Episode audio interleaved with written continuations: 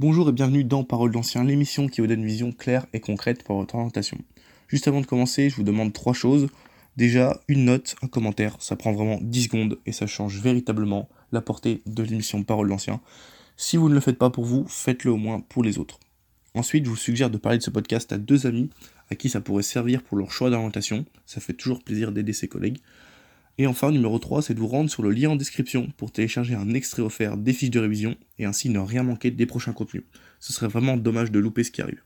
Nous voici aujourd'hui pour le deuxième et dernier volet de la discussion avec Kenzo qui a décidé de stopper les études après TC pour être maintenant chef de deux entreprises à seulement 23 ans.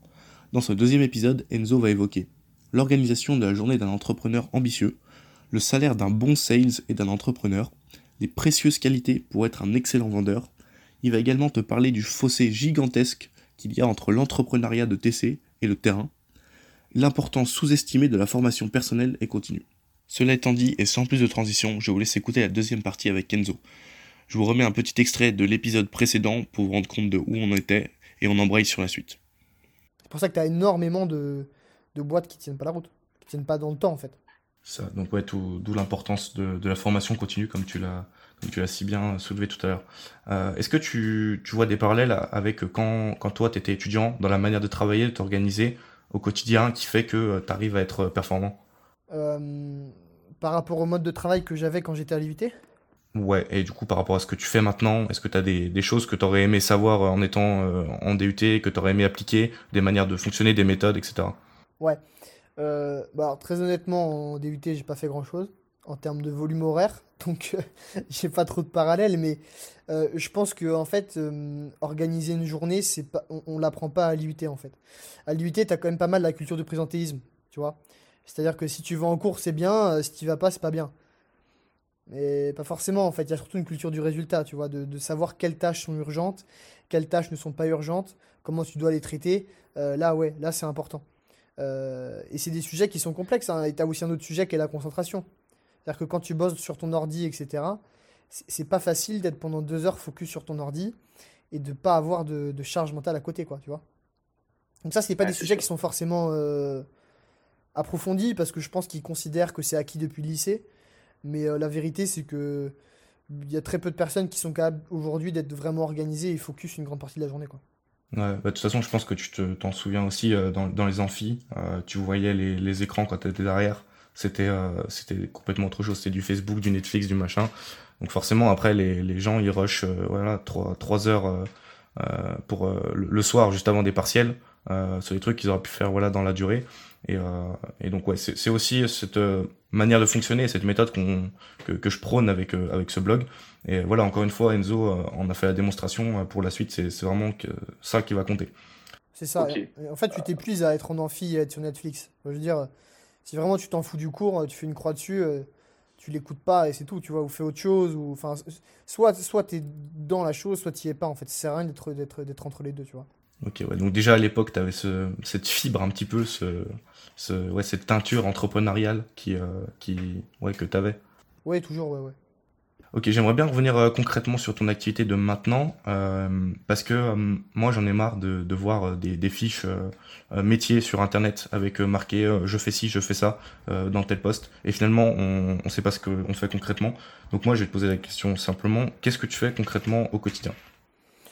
Bah, au quotidien, moi je gère davantage la société qui s'appelle Patrimony qui est dans l'immobilier. Moi, le plus gros de mon quotidien aujourd'hui, c'est de l'opérationnel. C'est-à-dire que euh, je gère des commerciaux euh, terrain qui vont trouver des biens pour des clients. Euh, je les analyse, euh, je les vends en fonction des, besoins des clients. Et après, je vais gérer toute la partie projet post-vente, c'est-à-dire gérer les équipes d'artisans qui sont sur place, gérer l'ameublement des logements, trouver des locataires, etc., etc. Donc je suis en contact avec nos partenaires toute la journée et les clients toute la journée. Mais je fais énormément de choses parce que après je touche là, c'est vraiment le. Je fais plein de choses à côté, tu vois. Après j'ai de l'admin, j'ai du légal, je, je, donne des coups de main aussi sur l'autre société qu'on qu'on a. Je fais un peu de marketing, je fais un petit peu de, de tout, mais le, le, le, gros de ma journée, tu vois, on va dire que, que c'est ça. Mais il y a plein de petites tâches à côté qui prennent énormément de temps. Comment est la répartition entre ta société actuelle et, et l'autre société où tu es aussi euh, cofondateur? C'est 80-20, je dirais. Je passe 80% de, ma de, de mon temps sur. Euh, sur la société qui s'appelle Patrimony dans l'immobilier et 20% de mon temps, je le passe sur Firebrain qui est, euh, qui est sur les marchés financiers. Tu peux nous, nous parler un peu de cette société-là? Ouais, bien sûr. Bah, en fait, c'est une société un peu différente dans le sens où euh, c'est plus, euh, c'est plus au- automatisé. C'est un business qui peut tourner un petit peu plus tout seul parce que c'est de la vente en ligne et qu'on vend des produits. On vend des produits, donc les clients arrivent. Nous, tout est automatisé ou quasiment euh, au niveau euh, marketing. Euh, donc ça nécessite un petit peu moins d'intervention humaine. Et donc globalement, en fait, on vend deux types de produits. On vend des formations pour apprendre à investir en bourse. Et là, on va lancer, on se parle là aujourd'hui, on est le 2 septembre. On lance dans 15 jours un produit avec un économiste où on va vendre des lettres économiques en fait en mensuel, Ok, ok, donc sous forme d'abonnement. sous forme d'abonnement annuel. Ouais. Après, Ok. tu as, des des paiements mensuels et des paiements en annuel, mais euh, sous forme d'abonnement. Ouais. Est-ce que tu peux nous, nous parler un peu de quotidiennement euh, combien de- d'heures tu travailles et, euh, et comment ouais, s'organise un peu ta vie au quotidien? Ouais. Tu veux que je te fasse une journée type? Ouais, par exemple. Alors la, la journée type idéale, on va dire, globalement, c'est je me lève aux alentours des euh, 6h15, 6h20. Alors j'ai plusieurs routines, mais ça dépend du, euh, de la période. Mais euh, ce que j'avais avant le mois d'août, là où c'était un peu plus calme, c'était ça. C'est euh, lever aux alentours des entre 6h et 6h30, tu vois. Après, je file à la salle de sport. À 8h, j'ai fini mon sport. Et on va dire entre euh, 8h30 et 9h, je travaille. Et après, je vais travailler jusqu'à 20h, à peu près. Jusqu'à, ouais, ça dépend, mais on va dire 19h, 20h, quoi, tu vois. Prends- tu prends combien de pauses du midi? Le midi, euh, je sais pas, trois quarts d'heure, une heure, quelque chose comme ça. Et ensuite, donc euh, jusqu'à 19-20 heures, après tu te dis c'est stop. ou- Après, j'essaie de stopper. Après, ça dépend des journées aussi. Tu vois, tu as des journées plus ou moins chargées. Euh, Il y a des journées où je peux bosser jusqu'à 22h, 23h, soit parce que j'ai vraiment beaucoup de boulot, soit parce que j'ai pas été assez efficace dans la journée. Tu as des journées aussi où je suis plus efficace et plus calme, et à 17h, 17h30, 18h, je peux arrêter de bosser. Donc euh, après, c'est vraiment malléable. J'ai pas vraiment d'emploi du temps hyper euh, type. J'ai aussi pas mal de déplacements. Euh, donc là, bah, en déplacement, ça dépend. S'il faut me lever à 5h pour faire euh, 4 heures de route, je le fais. Euh, ça dépend des avions, ça dépend de tout ça. Mais euh, si tu veux une structure, on va dire, dans la semaine, euh, en gros, c'est ça. Et le samedi, je bosse aussi, mais un peu plus cool. Journée un peu moins chargée. Donc après, je sais pas combien d'heures ça fait. jamais calculé. Ça doit faire des semaines de, je sais pas, 60-70 heures, quelque chose comme ça. Ok, ok. De toute façon, je pense que c'est à ça qu'il faut qu'il faut s'attendre lorsque euh, on décide de, de monter sa boîte ou même sur des, des postes qui sont vraiment euh, euh, bah, très très hauts dans la hiérarchie. Je parle dans des dans des énormes boîtes. Je pense que de toute façon, c'est c'est sur ce, type de ouais de journée, de semaine qu'il faut euh, auquel il faut s'attendre quoi. Ouais, après, ça dépend de tes aspirations, mais euh, ouais, c'est ça. Après, euh, tu vois, quand j'étais salarié, je devais être à. Quand on avait du, vraiment du, du travail et que ça tournait bien, je devais être à quelque chose comme. pas énorme, je devais être à 45 heures semaine peut-être. Au début, je me formais, je sais pas, une heure, une heure et demie, deux heures par jour en plus. Donc en fait, je faisais peut-être 45 heures de travail effectif et je faisais euh, 15 heures ou 20 heures de formation, quoi, tu vois. Voilà, tu, tu travailles donc on, on l'a dit ouais 70 euh, 75 heures par semaine et tout ça c'est pour quel objectif euh, à long terme? Au niveau, euh, niveau entreprise ou. euh, Ouais, au niveau entrepreneurial, ouais. Niveau, euh, niveau entrepreneurial, il y a des objectifs de, de chiffre d'affaires. Euh, après, je sais pas s'il y a vraiment un intérêt de rentrer dans le détail parce que ça veut pas dire grand-chose, tu vois, ça dépend de tes salariés, etc. Pour faire simple, dans, dans l'idée sur les, les sociétés, le but c'est d'aller le plus loin possible et c'est vraiment de, de construire une grosse boîte. C'est-à-dire que euh, là, l'idée c'est de recruter d'ici la fin de l'année et c'est de, à terme d'avoir une boîte à euh, 30, 40, 50, 60 salariés. C'est pas de, de rester euh, petit euh, à deux cofondateurs. Donc l'objectif, il est, il est élevé par rapport à ça. Après, je sais pas si tu as des questions plus précises sur les objectifs en termes de, de revenus, etc. Mais, euh, mais les objectifs sont assez hauts en fait. C'est pour ça aussi qu'on travaille beaucoup. Bah c'est ouais, c'est super intéressant. C'était surtout pour faire le le, le parallèle avec euh, bah voilà le ta partie salariée euh, que que, que tu as fait avant où là bah tu sais que tu travailles pour quelqu'un d'autre donc euh, forcément tes objectifs c'était complètement différent et je travaille pour les objectifs de quelqu'un d'autre donc euh, c'est euh, c'est pour ça aussi que tu as, switché et que là tu utilises des objectifs qui sont beaucoup plus élevés et que du coup en conséquence ton ta charge de travail elle augmente et j'imagine que euh, ton ton revenu augmente aussi. Euh, est-ce que tu peux nous en dire un peu plus sur euh, bah, ton, ton salaire ou, euh, ouais, ou ce que tu gagnais aussi déjà en, tant que, salarié et, euh, et maintenant ce que tu dégages. Bah, ce que je gagnais en tant que euh, salarié, moi j'avais une REM où, comme beaucoup de commerciaux, j'avais un fixe très bas et beaucoup de com. En gros, j'ai pas tout en tête, hein, parce que ça fait un moment quand même, mais sur un an, les mois les plus hauts que j'ai fait, je te parle en net avant impôt sur le revenu, j'étais à 4000, entre 3500 et 4000. Les mois les plus bas, quand j'ai commencé, c'était entre euh, allez, 1500 et 2000, tu vois. Et en moyenne, j'avais calculé, j'étais, je crois, à 2600 ou 2700 net, un truc comme ça, entre 2500 et 3000. Qu'est-ce qui est plutôt vraiment, vraiment pas mal pour, euh, voilà, pour euh, quelqu'un euh, quand à cet âge-là. euh, et, et voilà, tu viens de prendre un gros risque en quittant tes études, tu te dis, euh, ouais, ça, ça- le jeu en valait la chandelle, quoi. Ouais, après, tout est relatif, mais euh, par rapport à ce que je générais, c'était pas énorme en chiffres. Après, oui, euh, quand t'as, euh, j'avais 20 ans ou 21 ans, un bac plus 2, euh, tu fais des mois à 3000, 4000, ouais, c'est sympa. C'est sympa, même si tu bosses beaucoup, c'est des rémunérations qui sont sympas, oui, c'est clair. Ok. Et maintenant, t'en, t'en es à quel niveau? Maintenant, c'est différent parce que, tu vois, j'ai j'ai pas de... C'est totalement différent. C'est-à-dire que quand tu es salarié, tu es commercial, on te dit tu prends 5% du produit, tout ce que tu vas vendre, tu vas le prendre. Euh, là, le chiffre que je fais, l'idée, c'est de le réinvestir. Donc, il n'y a pas vraiment de, y a pas vraiment de revenus euh, complet. Tu vois ce que je veux dire? C'est que par rapport à ce que je génère, la majorité, ce sera réinjecté dans la boîte, euh, ce sera peut-être réinjecté dans l'immobilier. Et en fait, moi, en revenu, aujourd'hui, on va se tirer très peu. C'est-à-dire que là, je vais me sortir un salaire à 2000 euros net, 1500, 2000 euros net. Mais pour moi, l'intérêt, il n'est pas à avoir un salaire qui est haut, il est à développer du chiffre, à développer du bénéfice pour pouvoir employer, pour pouvoir euh, prendre des bureaux, pour pouvoir réinvestir, etc., etc., tu vois. Donc c'est, en fait, tu, tu tu peux pas réfléchir en salaire sur euh, quand tu crées ton entreprise depuis un an, deux ans, trois ans. C'est, c'est compliqué. Parce que tu, enfin, ça dépend des objectifs que tu as, mais euh, si tu arrives la première ou la deuxième année et que tu prends tout ce que tu fais en salaire, ta boîte, elle va jamais grossir, en fait, tu vas stagner. Ouais, c'est ça. Ouais, t'es dans la phase d'expansion de croissance, donc forcément, t'es obligé de, de, de réinvestir au maximum, quoi. Quand tu commences à te, à te stabiliser, euh, là, tu peux plus parler en revenu, parce que tu peux prendre un peu plus d'argent sur, euh, sur ta boîte, etc. Mais après, ça va vite, enfin, je veux dire, euh, ça peut paraître un peu haut quand tu es étudiant, etc. Mais tu montes une boîte qui, qui fonctionne au bout de 2, 3, 4, 5 ans, c'est pas du tout déconnant de te tirer, je sais pas, entre 5000 à 10 000 par mois, tu vois. Ouais, ça. De toute façon, tu, ouais, tu fais le levier dans les, dans les années où tu réinvestis pour que après, bah, le, le, revenu soit, soit vraiment euh, très important, quoi. Ouais, c'est ça. Après, t'as, le, but, en fait, c'est que ton revenu, il soit décorrélé de ton temps. C'est-à-dire que tu mets des actions en place pour pouvoir déléguer ce que tu fais, pour créer des process, pour qu'après, ça tourne en automatique et t'es pas... à- Enfin, euh, je veux dire, si si t'es pas là, euh, ton revenu, il va être similaire. Tu vas pas diviser ton revenu par 10. Ou alors, c'est qu'il y a un problème dans ta boîte, tu vois. Tu peux pas le faire au bout de 6 mois ou au bout de 12 mois. C'est impossible. Ça prend euh, au moins, on va dire, 2, 3, 4 ans, quoi. Je veux juste revenir sur ton poste quand tu étais sales. Euh, Est-ce qu'il y avait d'autres avantages que, euh, que le salaire? Non. Non, parce que moi, j'étais dans une boîte, j'étais dans une start-up. Ok. Donc, euh, t'avais, tu vois, souvent dans les grosses boîtes où tu as tes, euh, des tickets resto, euh, des CE, etc. Là, non, on était juste, euh, enfin, juste, on était commissionné, quoi, tu vois. T'avais des, des perspectives d'évolution euh, quand tu étais à ce poste-là?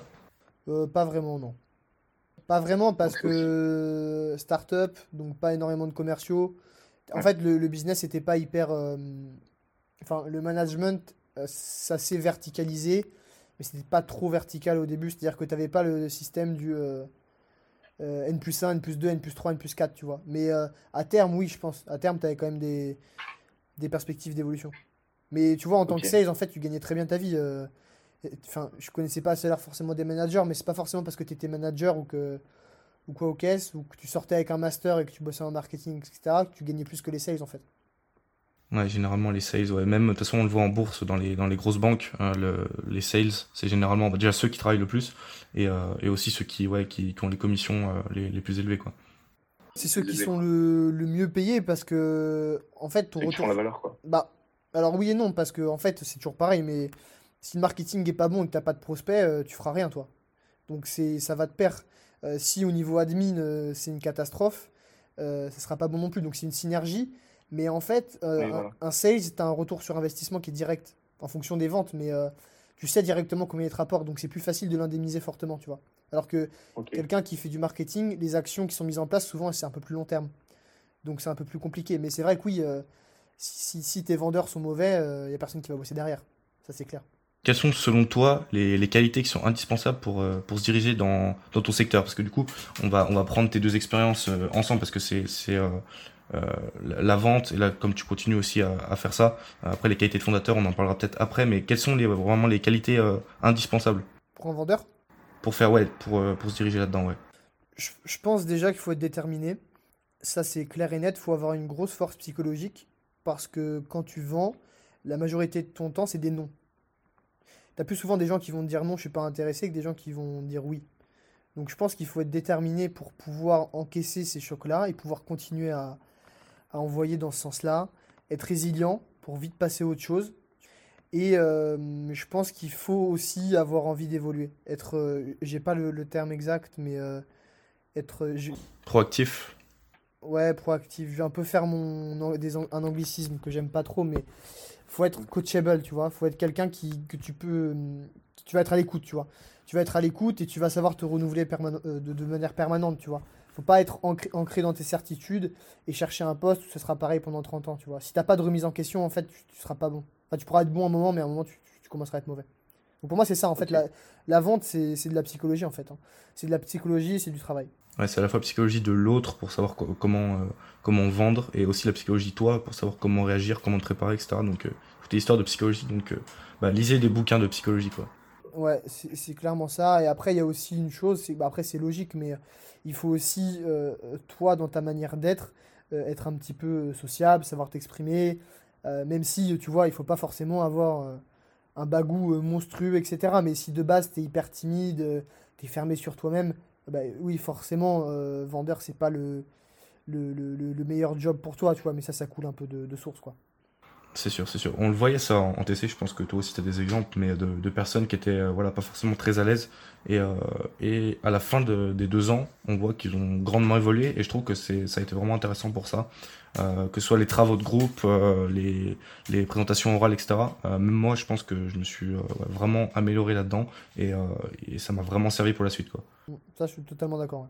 Mais, euh, c'est vrai que ça vaut pas l'expérience du terrain comme tu l'as dit. Et, euh, et, même, je pense que au niveau d'un stage, d'un bon stage, même un stage de première année qui est pas forcément très très long, il faut absolument trouver un, stage terrain où on sera en relation avec des clients parce que ça, ça fait vraiment l'affaire pour euh, bah voilà pour développer ces compétences là et ces qualités qui sont comme tu l'as dit indispensables pour pour la suite. Clairement, je suis d'accord avec toi là-dessus c'est drôle parce que les qualités que tu as évoquées, j'ai l'impression que euh, bah, c'est un peu les mêmes qui te servent euh, en tant que fondateur pour, euh, pour faire tourner ta boîte. C'est vrai. Tu as dit déterminé, résilient, proactif. Ouais, tu as raison. et surtout se remettre en question. globalement, ouais, c'est ça. Et tu rajoutes, tu vas rajouter peut-être des compétences un peu en management en tant que fondateur. Et, et ouais, tu as les qualités essentielles. Après, l'aspect numéro un, c'est c'est la psychologie sur toi-même aussi, quoi. C'est euh, comprendre que bah, rien ne va aller comme prévu, que tu auras toujours des obstacles, c'est là que c'est important, quoi. C'est quand tu es dans le, dans le creux de la vague que c'est vraiment, vraiment important. Ouais, c'est vrai. On dit toujours que ouais, ouais, quand tout va bien euh, et qu'on et qu'on gère, bah, c'est facile, mais c'est quand tout va mal qu'il faut euh, réussir à, gérer. Et, euh, et, tu dirais que dans quelle mesure TC t'a servi pour bah, pour soit développer ces qualités-là, ou alors pour euh, accentuer les, les, qualités que tu avais déjà de base bah, Pour moi, tu vois, le plus important, ce qui a le plus servi dans TC, euh, c'est l'ouverture vers d'autres choses, et c'est tout ce qui est travaux de groupe, tu vois. C'est prendre la parole, euh, s'exprimer, driver des projets. Tu vois, moi, en projet, j'avais fait... on a fait deux projets, j'étais président des deux projets à chaque fois. Le premier, c'était une foire où en fait on vendait des produits locaux. Donc le l'IUT était à, Laval et on vendait des produits locaux à Avignon. Donc on avait fait toute la route là en camion euh, pour aller vendre nos rillettes et nos cidres. Et euh, franchement c'était top. Ça c'était génial comme expérience. Qu'on avait dû lever de l'argent, se débrouiller, etc. Et on s'était vraiment débrouillé pour le coup. Et deuxième année c'était un voyage à l'étranger en Pologne où on avait emmené 60 étudiants. Ces, ces formateurs, ça c'était vraiment vraiment euh, vraiment sympa. Et puis après, on avait aussi quelques interventions qui étaient pas trop mal, tu vois, de, de professionnels qui venaient nous parler, etc. On avait eu deux, trois entrepreneurs qui étaient venus. J'avais eu quelques cours d'entrepreneuriat qui étaient pas trop mal non plus. Euh, donc ça, c'était euh, aussi intéressant. Bah tiens, parlons-en des cours d'entrepreneuriat, pardon, parce que euh, je les ai un, peu encore en tête. J'ai l'impression que ça n'a absolument rien à voir avec ce que tu nous as, nous dit par rapport à la, fondation d'une entreprise. Bah en fait, les, cours d'entrepreneuriat que j'avais moi, c'est de l'entrepreneuriat en, en, simul, tu vois, en démo. Euh, c'est-à-dire que tu fais de l'hypothétique sur de l'hypothétique. tu vas faire des grands business models sur, sur 5 ans, alors que tu n'as toujours pas rentré un euro de chiffre d'affaires tu vois. Euh, en fait, euh, pour moi, c'est. Alors, déjà, moi, j'avais des cours d'entrepreneuriat par quelqu'un qui avait jamais monté de boîte de sa vie.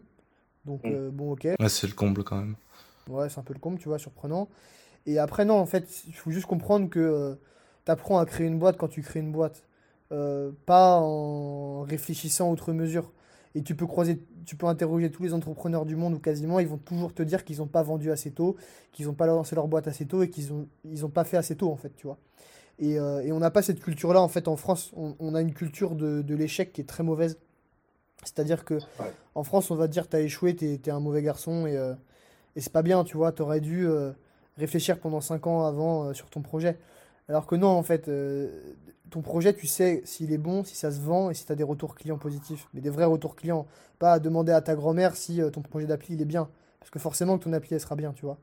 C'est ça en fait qui est, qui est primordial. Alors que tu vas aux États-Unis, euh, aux États-Unis, si tu as planté deux boîtes, ils vont plus te considérer qu'un mec qui a jamais, qui a jamais planté de boîte, tu vois. En quoi TC t'a servi dans, dans, la vie en général? Euh, dans, dans, la vie en général, pour moi, ça revient à ce qu'on s'est dit tout à l'heure sur, euh, sur l'expression, sur mener des projets. C'était vraiment, vraiment ça, je pense, qui était le plus important au final. Ok, parce que c'est vrai qu'avec une, une collègue que j'avais interviewée dans le premier épisode, on avait euh, tous les deux le même souvenir euh, au forum des anciens, il me semble, d'un intervenant qui était venu et qui avait dit que euh, le TC c'était quelque part l'école de la vie. Et ça nous avait marqué tous les deux parce que bah, moi j'avais également ce ressenti-là. Est-ce que toi ça, ça, te parle? Pour l'école de la vie, je trouve que c'est un peu too much. Après, tout dépend d'où tu pars, je pense. Ouais, ça dépend d'où tu pars. Je pense que c'est une préparation, ouais. Mais ça, ça, sera inutile si t'en fais rien derrière, tu vois. Mais ça peut être une bonne, une bonne préparation, une bonne ouverture, ouais. Ça, c'est sûr. Ok, parce que moi je, je dis ça parce que bah, moi je l'ai ressenti aussi parce que, euh, comme on l'a dit, les, toutes les compétences sociales, le fait de s'exprimer en public, de, de, de, travailler en groupe, de sourire vers les autres, je les ai vraiment développées là-dedans. C'est vrai. C'est essentiel. En fait, c'est savoir. Euh, en fait, si tu sais pas, si tu sais pas t'exprimer, si tu sais pas euh, driver des projets, si tu sais pas te vendre un minimum, peu importe ton poste, ça va être compliqué pour toi derrière, tu vois. Et quel conseil tu donnerais à un actuel TC qui souhaite euh, bah, se diriger vers, euh, vers ton secteur d'activité et euh, ou alors voilà ton poste de plutôt de sales parce que de fondateur c'est vrai que c'est un petit peu spécifique. Qu'est-ce que tu dirais? Sur un poste de sales, moi je vais lui dire de vendre déjà, tout simplement, de trouver des moyens pour je sais pas pendant pendant ses jobs d'été, pendant les vacances pendant, pendant même le soir, ou s'il peut monter une micro-entreprise ou quoi, ou qu'est-ce. Tout le monde cherche des commerciaux en fait. C'est-à-dire, tu montes une micro-entreprise, tu te mets en freelance sur Malte, etc. Je suis sûr que tu as des boîtes qui vont t'embaucher pour vendre. Donc, tu n'as pas d'excuse en fait pour te dire. Euh, vais... En fait, parce que le problème, c'est que si tu te dis je vais être commercial et je vais vendre après mon diplôme, tu vas passer 5 ans à étudier un truc que tu vas pas appliquer concrètement. Donc, en fait, le premier conseil, c'est de vendre le plus tôt possible, peu importe le moyen, de vendre, de vendre, et euh, d'aller chercher de l'info ailleurs. C'est-à-dire qu'on est dans une ère où euh, tu as tout sur Internet. Je veux dire, tu, tu, vas sur YouTube, euh, comment vendre, euh, tu peux acheter des livres, tu peux tout acheter. Ah, c'est infini après. Et c'est infini. Et aussi, quand même, de chercher pas mal de ressources en anglais. Parce que je trouve que, notamment sur la vente, c'est quand même beaucoup plus qualitatif que ce qu'il y a en français. Enfin, il y a moins de ressources en fait en français, je trouve. C'est pas forcément moins quali, mais il y a moins de, moins de ressources. Ok, intéressant. Voilà, intéressant. Vraiment écouter, écouter l'expérience c'est ça, ça, peut pas forcément être vendre euh, quelque chose euh, concrètement à tout prix, mais ça peut être juste euh, dans la vie quotidienne se lancer un peu des petits défis, d'aller parler à cette personne, de convaincre cette personne de faire telle chose, de un peu vendre ses idées, même à ses amis, etc. C'est une première, une première étape vers, vers des, choses qui vont être approfondies ensuite et qui vous serviront pour voilà quelqu'un qui veut se lancer dans, dans le métier de, de commercial. Ouais, bien sûr. Après, si je peux donner des ressources, là, je sais pas si tu pourras mettre les liens. Oui, tout à fait. Il y a trois anglais qui sont bien sur la vente, qui sont très connus, que j'aime bien. Euh, le premier, c'est Grant Cardone. Donc, c'est euh, G-R-A-N-T Cardone. Tu mettras le lien, je pense. Après, il y a Dan Locke, euh, qui, est, qui est bien. Et euh, le dernier, c'est le fameux Jordan Belfort, qui est très bon. Loup de Wall Street, pour ceux qui ont vu le, le film, qui maintenant euh, est sorti de prison et vend des formations sur la vente. Ouais, avec toute la dette qu'il a remboursée, je pense que. Ouais, je sais pas s'il a. Je, Il peut vendre. je pense qu'il est pas trop mal, tu vois, je me soucie pas trop pour lui. Oui, il n'y a pas de souci pour lui. De toute façon, voilà, c'est typiquement l'illustration de quelqu'un qui, a, qui était très bon à la vente, qui en a abusé en l'occurrence, mais qui au final retombe toujours sur ses pattes. Et ça me fait penser au livre de, de Stan Leloup, je pense que tu connais. Euh, le, le titre initial qui, qui voulait mettre, c'était euh, Apprenez à vendre et vous n'aurez- vous n'aurez jamais, plus jamais faim. Ce qui veut vraiment dire que voilà, si tu sais vendre dans la vie, euh, tu t'en sors. Ouais, t'as pas mal de citations comme ça en, en anglais, mais c'est très, très vrai. J'ai jamais vu un bon commercial qui était en manque d'argent. Ou alors c'est parce qu'il dilapide son argent, mais il va toujours en faire rentrer en tout cas. Est-ce que tu as un conseil en général à donner aux, aux actuels étudiants?